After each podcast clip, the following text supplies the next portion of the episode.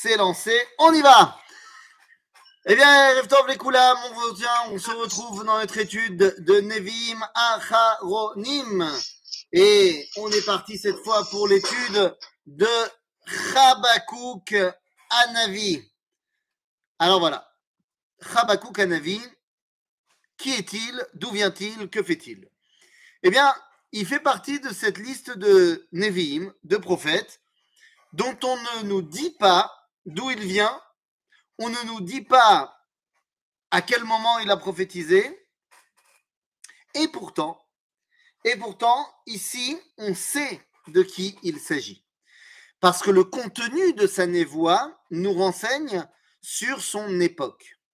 En fait, Habakkuk vit dans la période de transition entre, j'allais dire, Nahum et Anavi.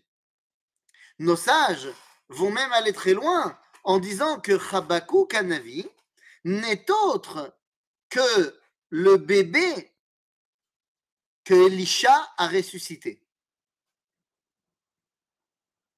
Vous vous rappelez, c'est fermé Melachim, Elisha Anavi. Donc Elisha a ressuscité un enfant, et cet enfant, d'après nos sages, serait Habakkuk Anavi.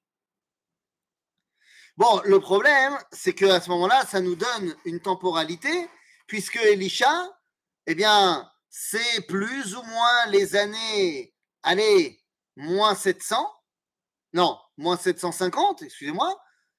Et donc, ça voudrait dire que Habakkuk, eh bien, c'est une centaine d'années plus tard. Donc, c'est-à-dire que Habakkuk, c'est plus ou moins les années moins 600.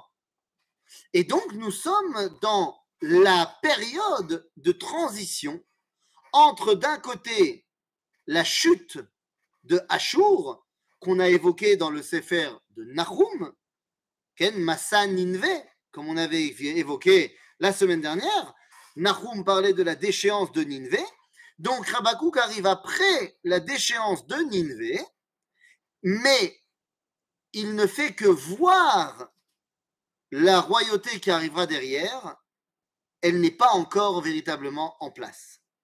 Donc, Habakkuk fait le lien entre Ninvé et Babylone.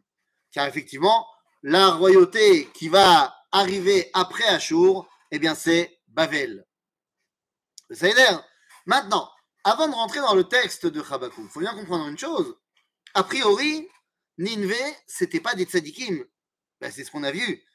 Et donc, euh, Ninvé ont été des persécuteurs, Chaval al Pour nous, il s'agit de Aseret Ashvatim qui ont été emmenés en exil et des tribus du Nord. Donc, si Ninvé est tombé et que maintenant on accueille son successeur, eh bien, on devait être très content. Ça peut pas être pire que Ninvé. Eh bien, si. On va voir que ça va être pire que Ninvé. Et Chabakou Kanavi est le prophète qui voit dans son esprit prophétique, ça n'est pas encore le cas, je le répète, mais qui voit l'avènement de Babel. Et donc, il va falloir qu'on voit quel est le regard de la